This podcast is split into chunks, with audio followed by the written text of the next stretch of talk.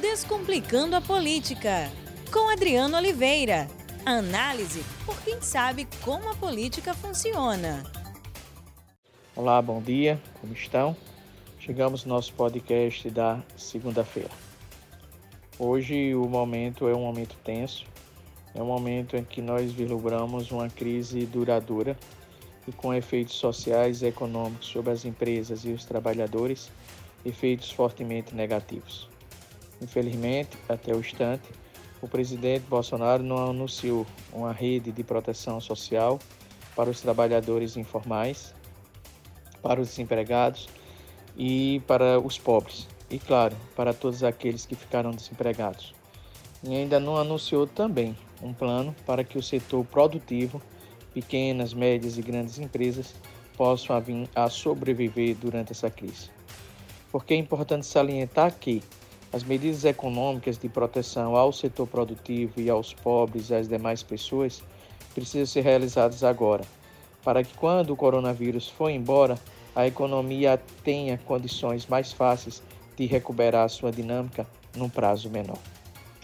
Mas antes de tratar desse assunto, que eu não tratarei disto hoje, talvez na próxima semana, até porque o presidente Bolsonaro pode anunciar medidas econômicas durante esta semana, até pela possibilidade do agravamento da crise, eu gostaria de falar sobre uma possibilidade que está presente, que é o adiamento das eleições de 2020. Veja, o adiamento ele só irá ocorrer, só irá ocorrer se a crise do coronavírus ela não vier a ser diminuída, ela não vier a ser arrefecida. E como fazer uma previsão para tal? E como fazer um cenário para tal?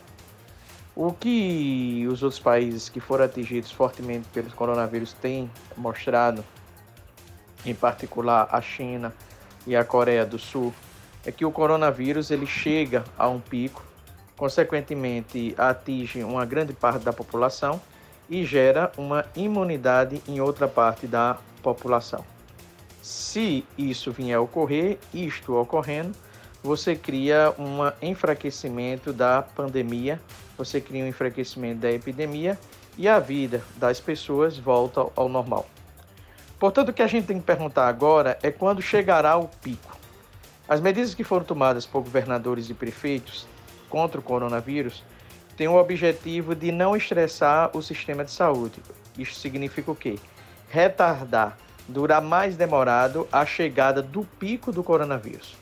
O pico que eu falo é o maior número de pessoas infectadas e, inclusive, também o maior número de pessoas mortas. A dúvida neste momento é quando o Brasil chegará ao pico. As medidas, volto a repetir, tomadas pelos governos e prefeitos, têm como objetivo retardar esse pico. O que é que isso significa? Que eu não estresso o sistema de saúde público, mas também eu estresso a economia. Isso é um custo. Isso é um custo consequencial das medidas tomadas pelo prefeito e governadores. Sabendo que as medidas tomadas pelos prefeitos e governadores são medidas corretas, são medidas que precisam sim ser tomadas. Você só enfrenta o coronavírus em todos os países, e isso é, isso é colocado por todas as nações que foram acometidas do coronavírus, com isolamento social e, por consequência, com é, a formação de uma tragédia de uma crise econômica. Isso é fato. Então, se nós retardarmos o pico para não estressar a crise na saúde, nós temos a seguinte pergunta: quando chegará o pico? Primeiro cenário, vamos supor, considerando o pico apresentado pelo, pelo banco JP Morgan, o pico no Brasil chegaria por volta de 20 de abril e depois desse dia você teria o início do declínio.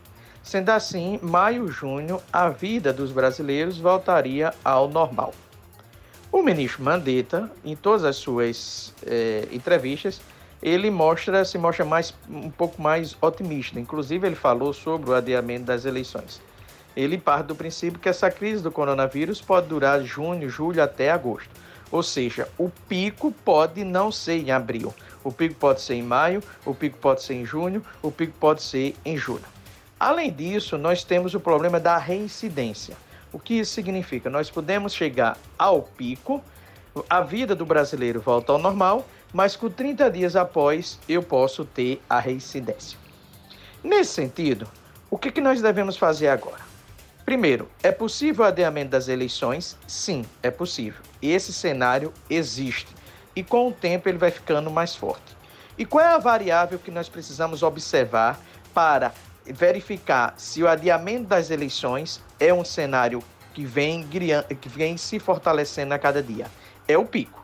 Então, se o pico do coronavírus chegar em abril, nós poderemos ter eleição, porque a vida dos brasileiros volta ao normal em junho. Mas um outro cenário. E se o pico do coronavírus for em maio ou em junho? A vida dos brasileiros passaria a voltar ao normal a partir de junho ou julho.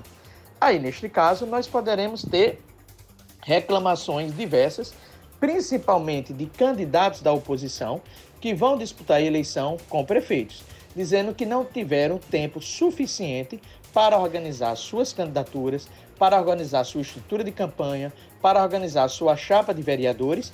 E os prefeitos, por terem lidado, isso não significa que serão todos, mas por terem lidado bem com a crise do coronavírus, conseguiram a popularidade em razão da crise do coronavírus.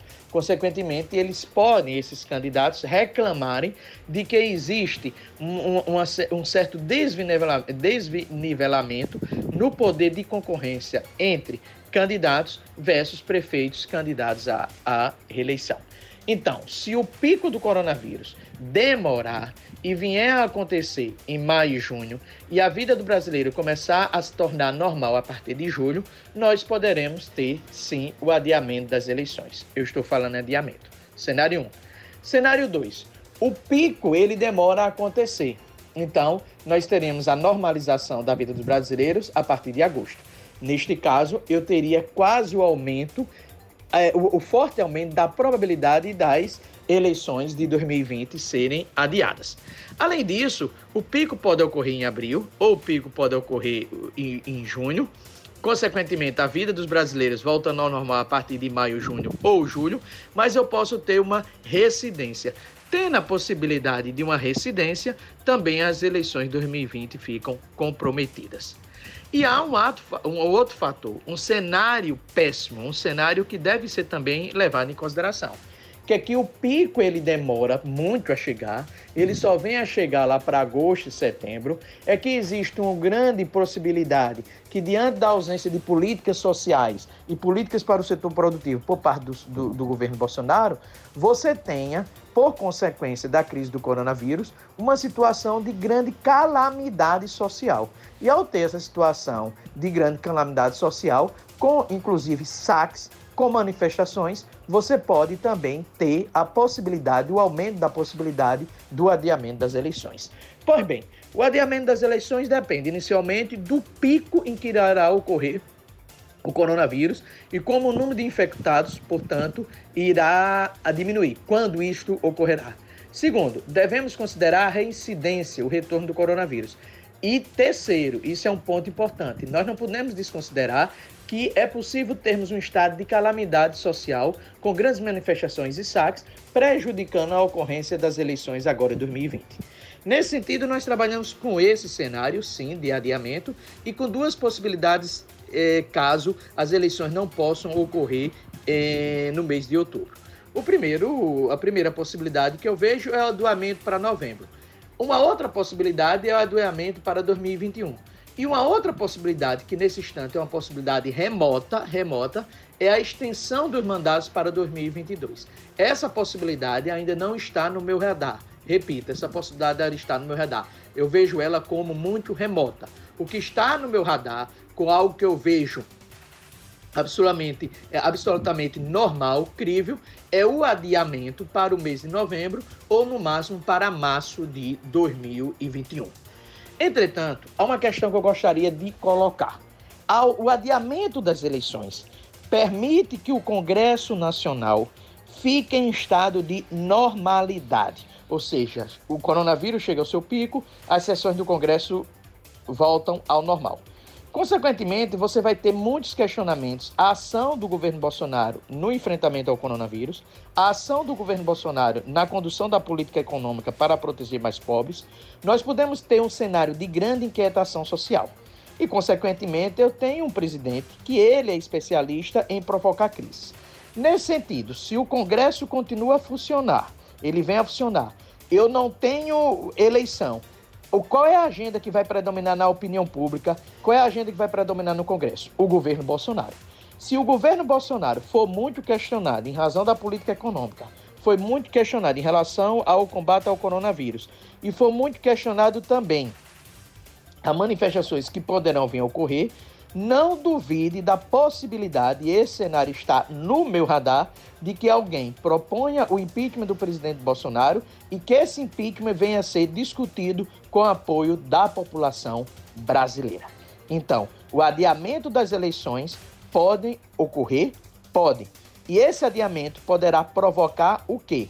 O impeachment como agenda da opinião pública e como agenda do Congresso Nacional. Forte abraço, boa semana e fique em casa. Até a próxima sexta. Descomplicando a política, com Adriano Oliveira. Análise por quem sabe como a política funciona.